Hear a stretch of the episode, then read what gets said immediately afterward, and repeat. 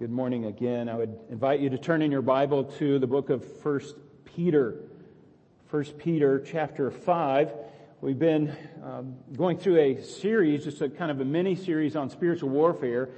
It's important for us to understand. I think we, there's so much misinformation about spiritual warfare today that I just want this to be a, a just a, a time that we can think through these things from a biblical standpoint. It's so easy for us to, to get uh, caught up in the circumstances of life and get caught up into this today's kind of shallow Christianity and we forget to look at God's Word. And so we, we get our cue from this Word. This Word is our final authority. And so we keep going back to this Word. First Peter chapter 5. I want to, just for context, I want to begin reading in verse 6. So we're going to focus on verse 9, but Verse 6 says, Therefore, humble yourself under the mighty hand of God, that he may exalt you at the proper time, casting all your anxieties on him, because he cares for you. Be of sober spirit. Be watchful. Your adversary, the devil, prowls around like a roaring lion, seeking someone to devour. But resist him, firm in the faith, knowing that the same experiences of suffering are being accomplished among your brethren who are in the world. And after you have suffered for a little while, the God of all grace, who called you to his eternal, to his eternal glory in Christ, will himself restore, strengthen, confirm, and ground you. To him be might forever and ever. Amen. Let's go to the Lord in prayer. Father, we just thank you so much for this word, the guidance that it gives our life. Lord, I pray that it would minister to our hearts today. Thank you for gathering us. Thank you for the music that's lifted our hearts up to you. And now may we look at this word as we unpack this. I pray that we would apply these things to our life as we, as we can. We pray these things in Jesus' name. Amen. We have seen that a rebellion against God started in the heart of Satan at the very beginning, in the first week of creation. Man joined that rebellion shortly after that. And at the heart of the rebellion against God is, we, we see in Ecclesiastes, um, I'm sorry, Ezekiel chapter 28 verse 17, there's three elements that that, that sin is, is kind of like a, a seed that, that has grown, but the, the ingredients of that seed is three things. Pride, the twisting of reality or, or just lies, and seeking independence from God. Those are the, the three main components of this, uh, of this war, rebellion against God. But we've also seen that God has created for himself a people for his own possession. And that's the good news. He, God has a remnant.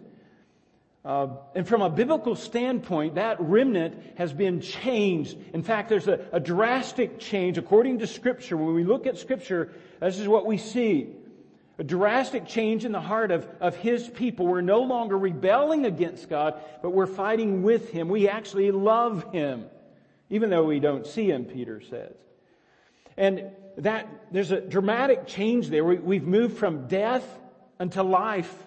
We've moved from a, a stony heart. He took out the stony heart and has placed in us a heart of flesh a soft heart toward Him, a heart that loves Him and His people and His Word.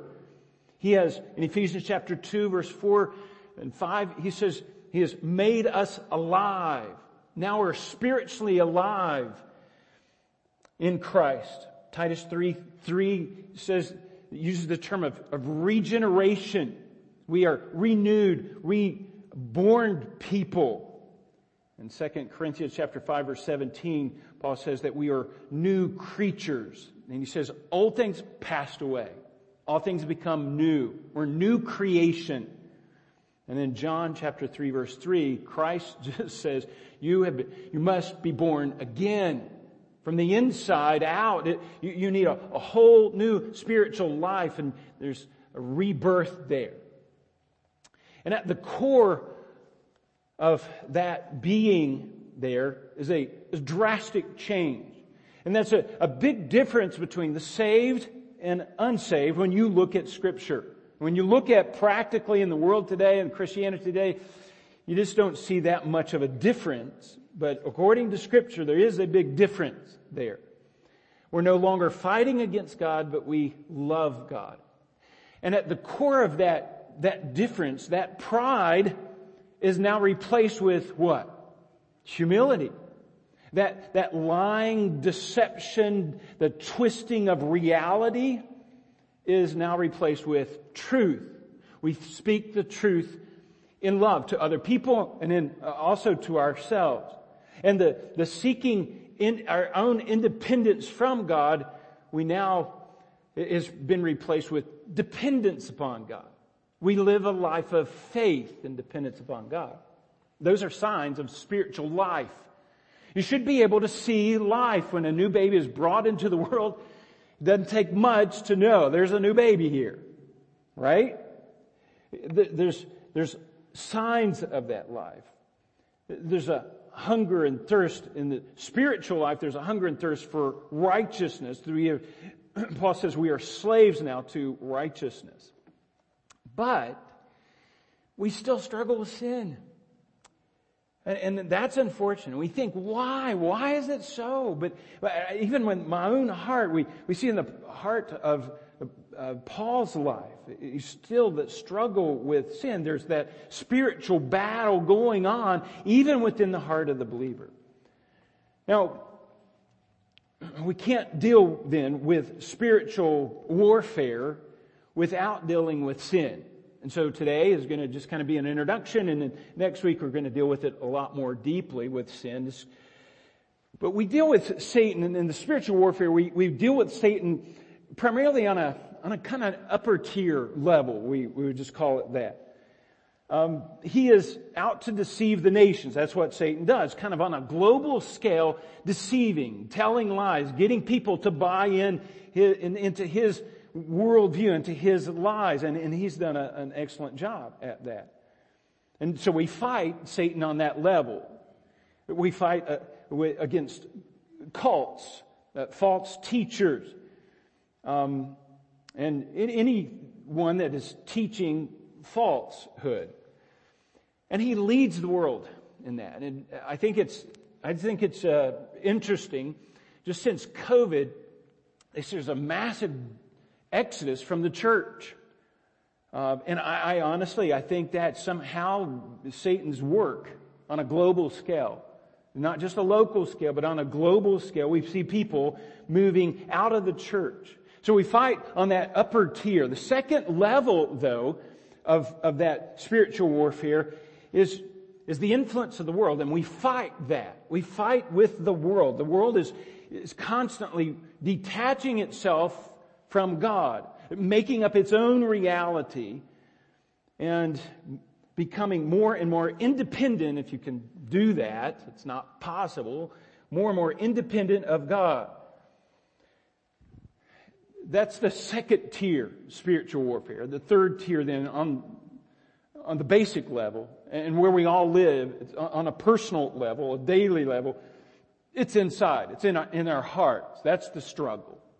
It's a mental thing. It's a, it's a heart reality for the believer.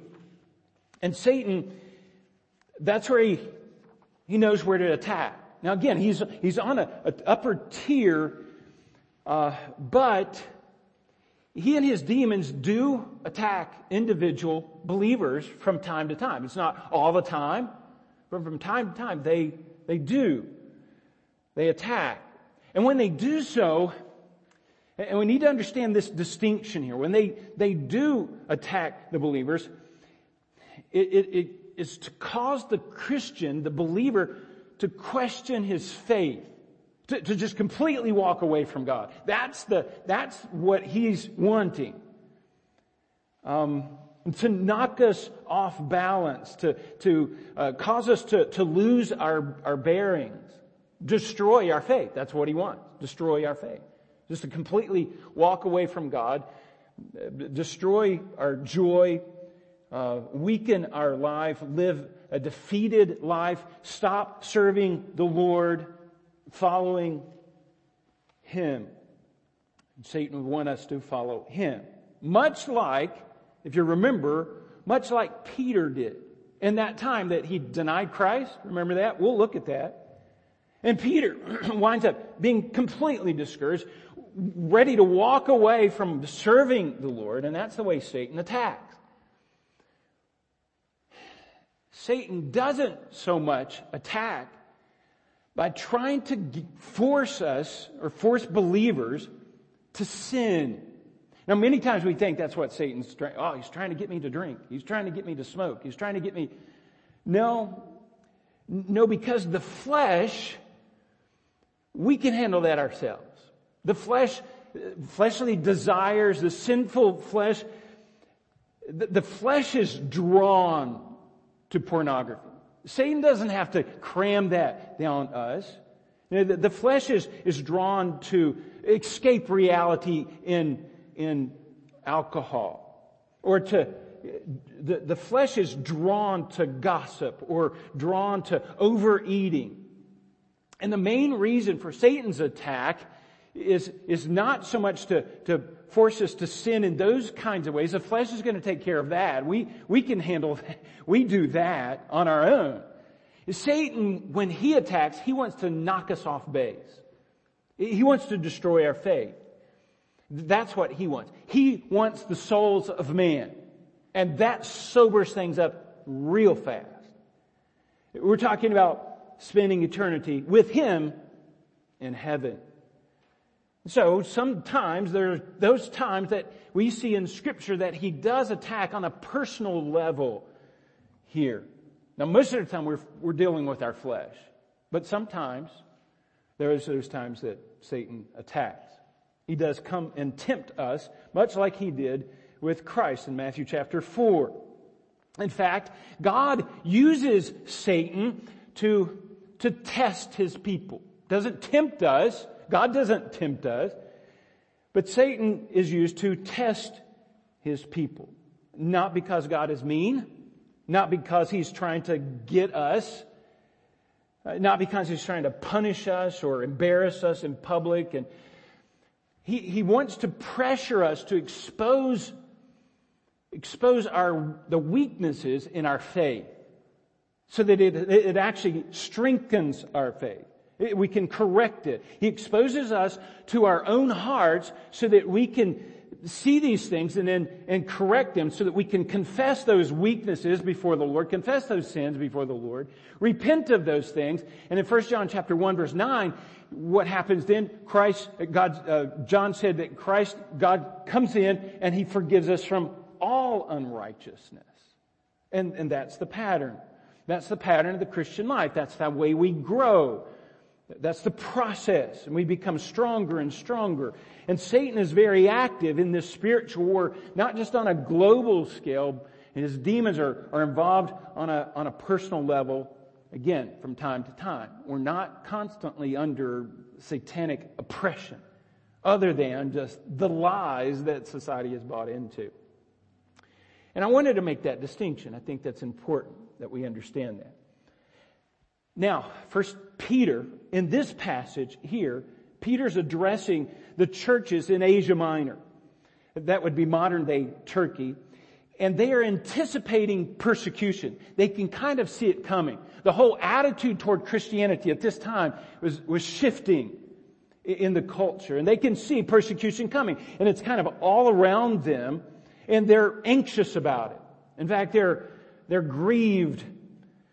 Um, and the question in their mind is, how am I going to respond? Is Satan going to be able to knock me off balance? Is he, am I going to just walk away from God? What do I, what do we do in that situation? And so Peter, what Peter is doing here is preparing them. This is a precious, this is a wonderful passage and we need this passage today. Peter's preparing them for satanic attack.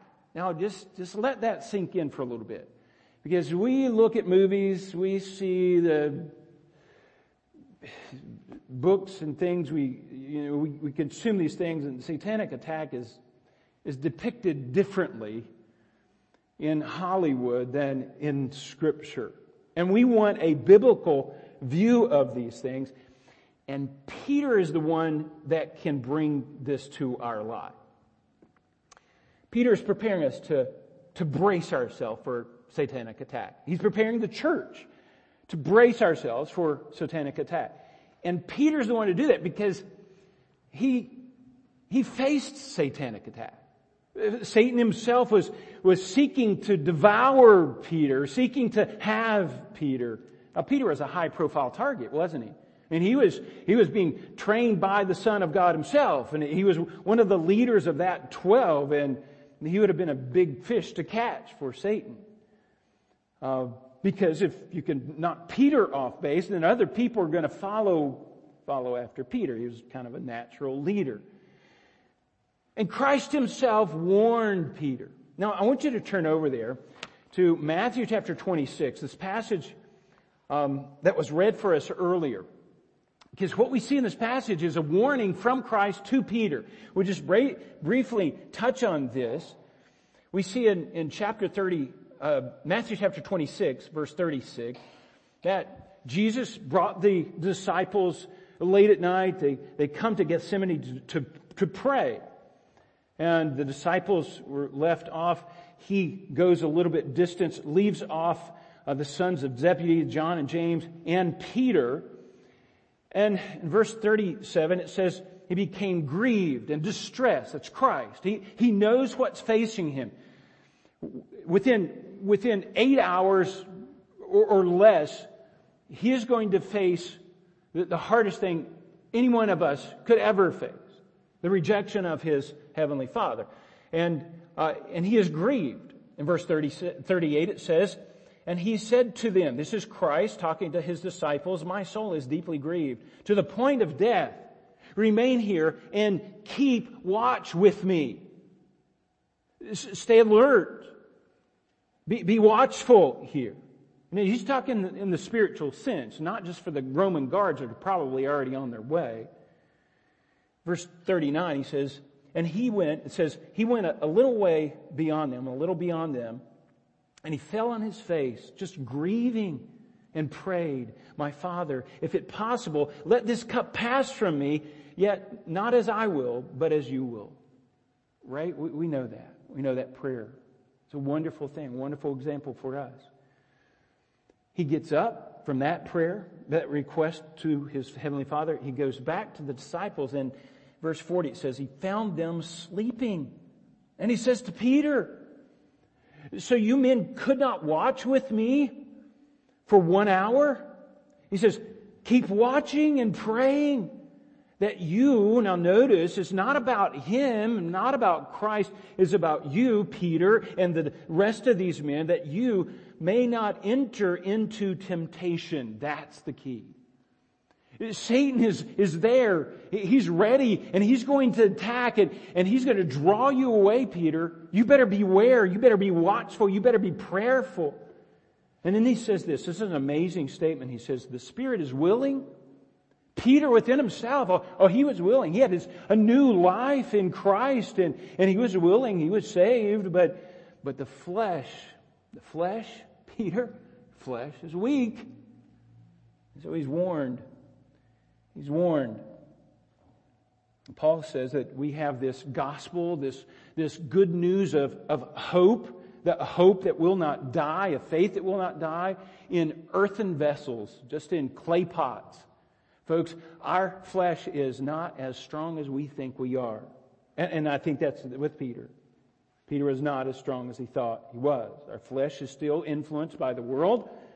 Our flesh is still has ha- habits and of, of sinful actions that, that we have to relearn. Our flesh is still has habits of old thinking. And that's the flesh. That's where the battle is. So well, what happened? What happened with Peter? He didn't, he wasn't watchful, didn't pray, fell asleep, faith was weak. Look at the end of the chapter. Chapter 69. And Peter was sitting outside the courtyard. Now you recognize the situation here. They had already come, taken Christ away. He's on trial. Peter, at least he comes into the courtyard. That's a, that's a, a step forward. It's a good thing. He's in the courtyard here. A servant girl sees him. And says, Hey, you were, you were one of those with Jesus, the Galilean. What did Peter do? Verse 70.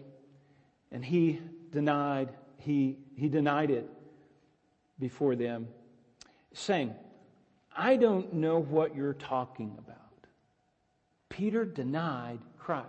Moments later, uh, hours later, he was saying, Oh, I will, I will fight for you. In fact, he pulled out the sword and was ready to fight the, the Roman garrison that had come out to get Christ.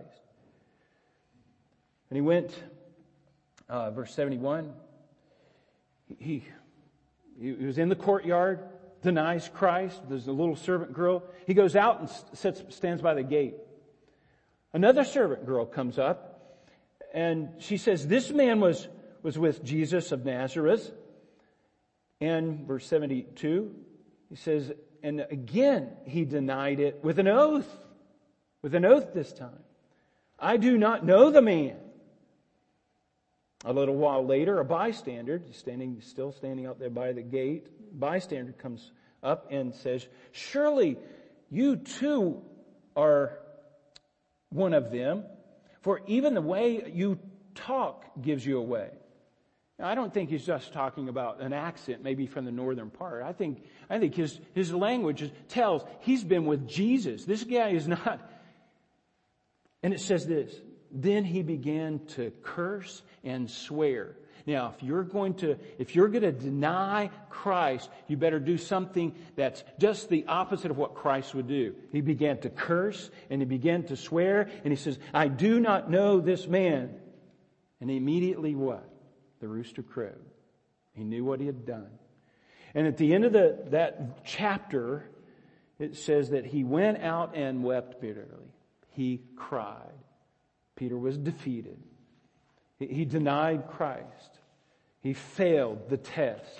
He was, he was not ready for a satanic attack. He was defeated. In fact, discouraged. So what did he do? He goes back to his old life. If you turn over to John chapter 21, we see this. John chapter 21, John was written later than Matthew, and, and so John clarifies some of the things that was happening in Peter's life at that time. But Peter knows the damage that Satan can do. He failed the test. He failed the test. In John chapter 21, this is after Christ had crucified, resurrected from the dead. Uh, they hadn't seen Christ much, but he, he would appear to them and was able to talk with them some, and, and they were waiting on Christ. And, and Peter, in verse 3, chapter, John chapter 21, verse 3, he says, Simon Peter said to them, I am going fishing. Now he's not saying, I'm going to go get my fishing pole and just fish for a little bit while we wait. No, no, no. Peter is going back to his old lifestyle. That's what he used to do. And they said, you know what? We'll come with you. Peter is completely uh, discouraged. Satan had won. He's going back. He's not serving the Lord. He says, we'll come with you. Now here's the embarrassing part. And I love this. This is so good. Verse 5, Jesus shows up on the beach. okay, they, they were not expecting that. In fact, they had fished all night. And Jesus hollers out and says, Children, do you have any fish? And what do they say? No. They fished all night, hadn't caught a thing. And Jesus says, well, cast your nets on the other side of the boat. Like the fish really care. It doesn't matter which side of the boat. Those fish don't care. You know what? They catch a bunch of fish. They come in. Jesus already had fish uh, frying up for breakfast, and he served them breakfast. Look, the, the, the eating, the, the catching the fish, that's nothing to God. And when he had the opportunity, he, he confronts Peter in verse 15. And he has an opportunity to sit down with Peter, and he says to Peter, he says, Simon Peter, do you love me? And he says, Lord, you know that I love you. What did Jesus say? Tend my lambs. Tend my lambs. The, the, the, little ones that, that are under you, Peter, that you can shepherd, tend to them. And he said to him again, Peter, do you love me? Do you really love me, Peter? You going to walk away again, Peter? He says, shepherd my sheep. And then he said it a third time. And this time Peter was grieved, it says. Do you love me? And he says, Lord, you know that I love you. And he says, tend my lambs again, Peter. And he goes into, he says, Peter, when you're young, you did whatever you want to. And now when you're old, I've got plans for your life. And at the end of the, the last two words there, verse 19, follow me. Follow me. Don't let Satan get you off track. So Peter knew very well uh, of defeat and discouragement of, of Satan's, a satanic attack. He knew that well. So let's go back to our first Peter passage. How do we prepare then? Because that's what Peter's doing. He's preparing the church how to, how to receive a satanic attack here. And we've already seen it. We've already looked at the first part. In verse 8, he says, be of sober mind or sober spirit. Be of sober mind and be watchful. Same terminology that Jesus used with him. Be watchful, be prayerful, be of sober mind, Peter. Wake, wake up, be, be alert on Satan. That's the proper attitude. And, uh, uh, and Peter wants to prepare us for that satanic attack. And that's a, a defensive posture. Get in that defensive posture. Why? Because Satan is bringing the war to us. Satan is bringing the war to us. In fact, he says he's a roaring lion seeking someone to devour. To devour. He is coming after us. And so we need a, that defensive posture. And, and how do we sober, be sober minded? When we look at this last week. Be watchful. Be, set your affections on the things of above. Think on the things of God, not on the things of this earth. Abstain from the allure of sin. Guard your hearts. Dismantle the, the faulty thinking in your life. Renew your mind. Discipline your life in regard to sin. Don't flirt with the world and control your thoughts. And now that's, that's being watchful. Bottom line, and I, I, would encourage you to listen to last week's sermon. We went over those things. But the bottom line is we take life seriously. Now again, I look around at the, the, the Christianity that we have today, and it is so flighty, so shallow. It, it is not taking the Word of God of Christianity seriously at all. This is a war zone. And a war zone is, is not for comedians. It is to be taken seriously.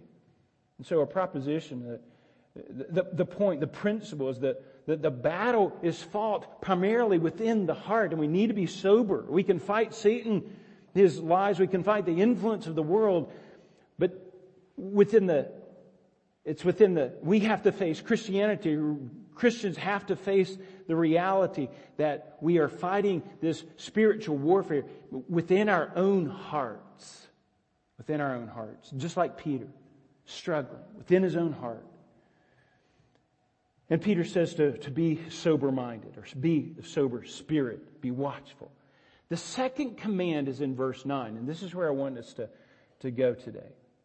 Verse 9 Satan is a roaring lion seeking someone to devour, but resist him firm in the faith. Firm in the faith. Knowing that the experiences of suffering are being ex- accomplished among your brethren who are in the world. We know we, we see persecution out there. We know it's coming. And those brothers, th- those believers, those other believers, they're accomplishing. They're, they're fulfilling their role there. And he says to, but resist him. Resist him firm in the faith. That's our command. That's what we do. There's two simple phrases there. Resist him firm in the faith. Now, what does that mean? I want us to look at that. The word resist is, uh, it means to set against, to, to with, withstand or to oppose. Even has the idea of leaning in a little bit. And the, when you drill down, it's, it actually means being balanced at both ends. Okay? We have two feet. And he's saying essentially, get in the boxer's stance. You're, you're balanced. Both, you're, you, you have uh, balance on both legs so that you can stand. You won't be knocked off. You'll be ready for a punch. You'll be ready for, for uh, the wave that, that comes and tries to knock you off. You're, you'll be ready to, you're, you're braced for impact. That would be maybe the way we would put it today. And this is, of course, figure, uh, figuratively speaking here in a spiritual battle, we are to brace for impact. We are to, to have that boxer's stance. Resist him firm in your faith, verse 9 says. Now, how do we do that? Well, there's examples here in scripture that I want us to see. And I, I want you to see how the word is used so you can kind of get the idea of what it means to resist Satan. In 2 Timothy chapter 3 verse 8, we see some men who are resisting Moses. It says Judas, uh, just as Jannes and Jambres opposed Moses, so these men also opposed the truth. So Paul was dealing with Timothy. These are some men that were opposing uh, Paul in his day and Timothy in his day. But he points back to Moses. Uh, now, when Moses approached uh, Pharaoh, uh, Moses was able to do some miracles to show that he was from God. And if you will remember back, these Egyptian uh, magicians were able to do the miracles too. Uh, they were doing tricks, not supernatural miracles probably, but they were, they were resisting Moses is the term. They opposed Moses. And the, the idea here is is to discredit Moses. They're, they're taking away any credibility that Moses would have before Pharaoh. They would taking it away by, by uh, doing these miracles that Abraham was doing. And that's one part. Discrediting the opponent there. So opposing, right? Romans chapter 13 verse 2. Therefore whoever resists authority has opposed the ordinances of God and they who have opposed will receive condemnation upon themselves. He's talking about a rebel in society, that someone that's not uh, obedient to the civil govern, uh, government, government. So, a rebel, a rebel against authority. You might be talking about a teenage rebel. It might be talking about just someone, uh, well, anyone here. But you you see how it's used. You oppose.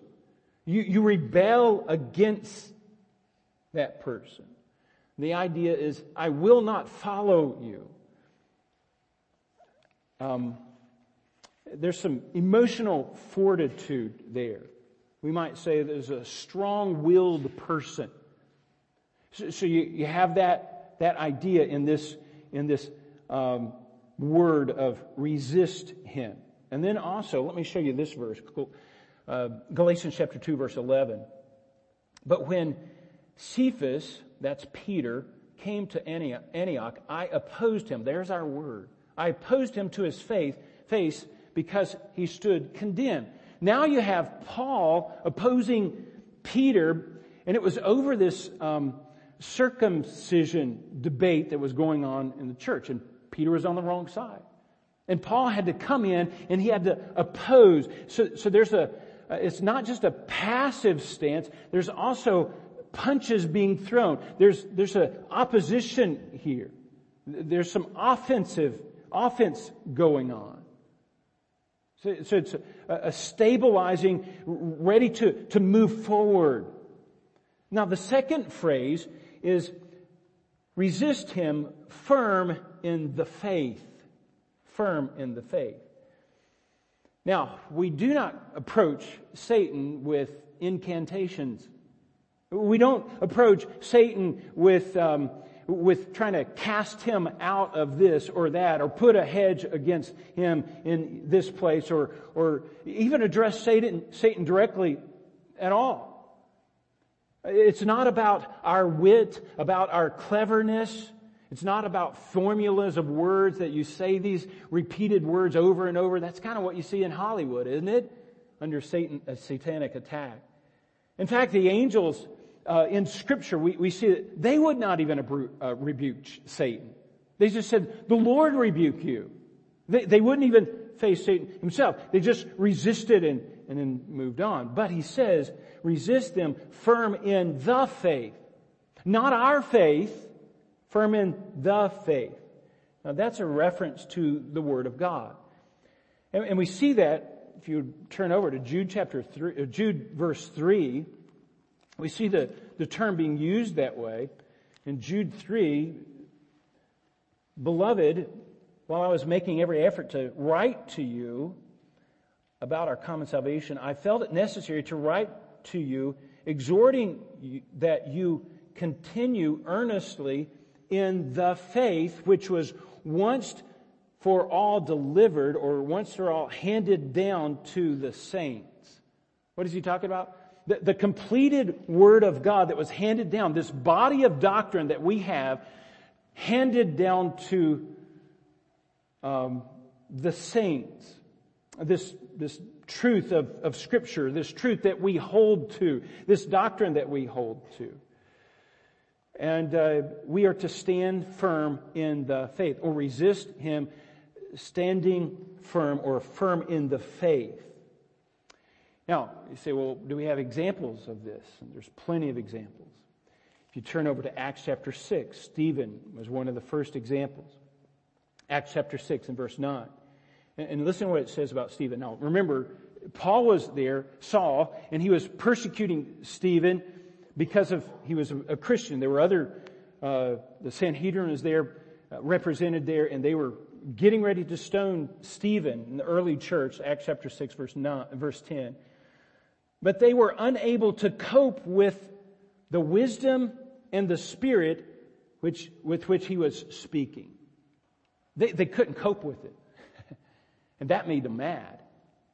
They, he had such logic, such clarity, that they, they just remained silent. They, there was nothing to be said. And I think Paul was probably one at this place. We know that Paul was there.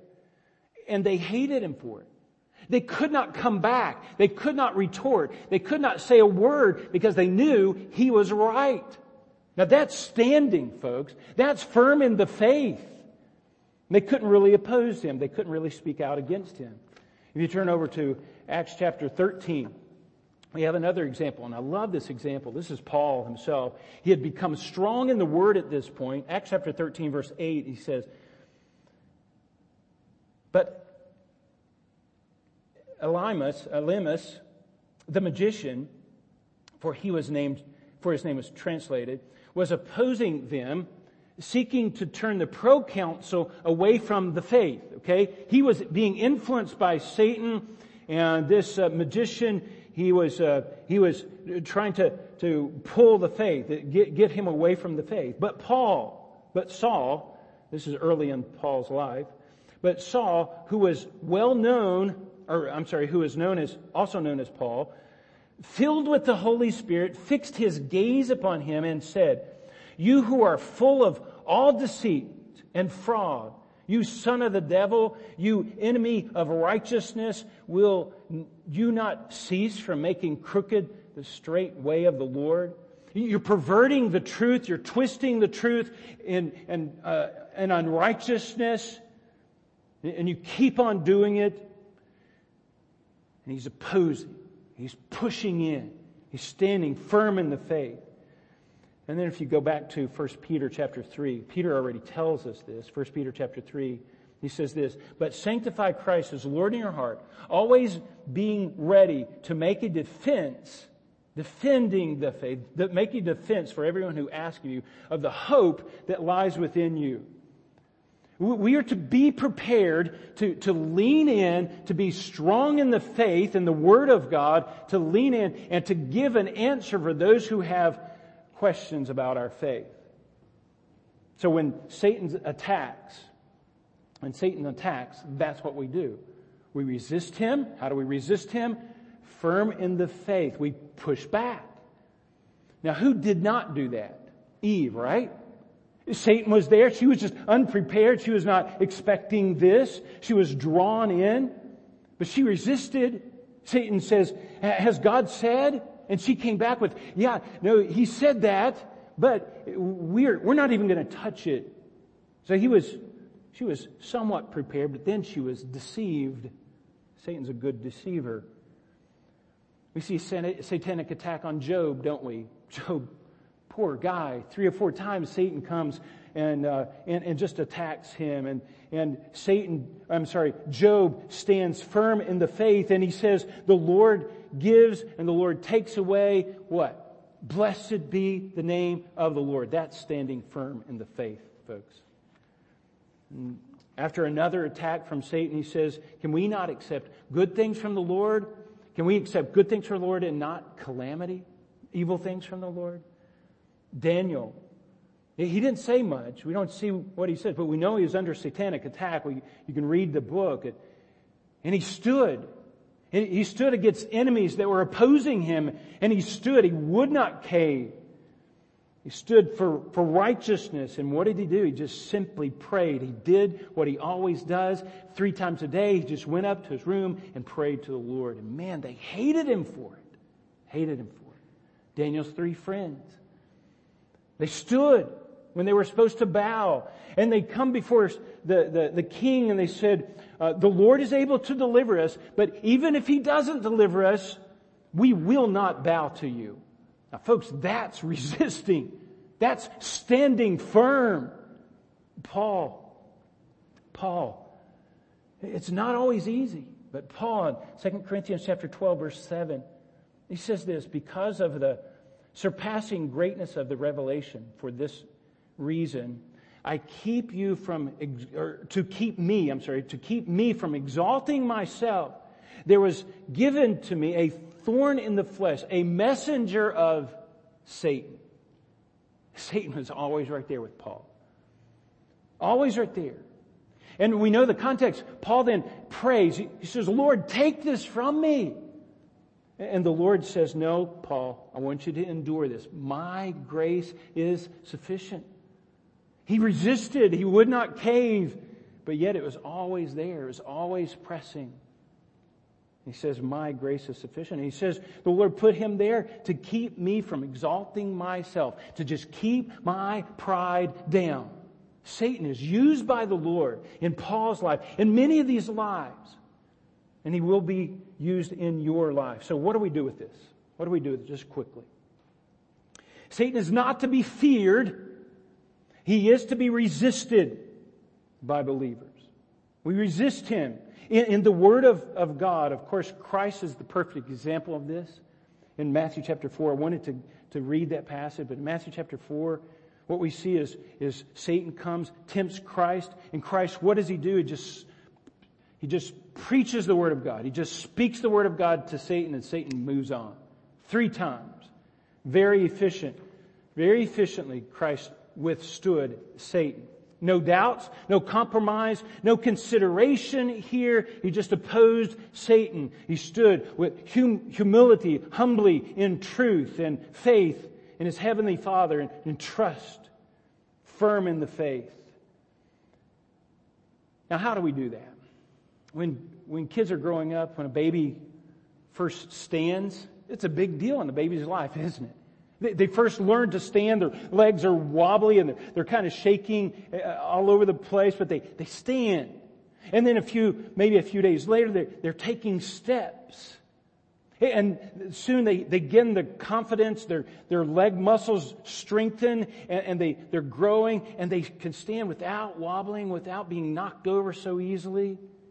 Folks, that's exactly the Christian life. That's what we have to do. The, the bottom line is grow up. Grow up as a Christian. Let me show you this. In three, three passages. Number one, 1 Peter chapter 2 verse 2. So just the same book. 1 Peter chapter 2 verse 3, 2. He says, we, we can go to that, that passage. 1 Peter chapter 2 verse 2. He says this, like newborn babes. Remember? This is analogy here. Just like a newborn babe, he says, long for the pure milk of the word so that you may grow in respect to salvation. That's where we are. We're, we're babes. We're just kids.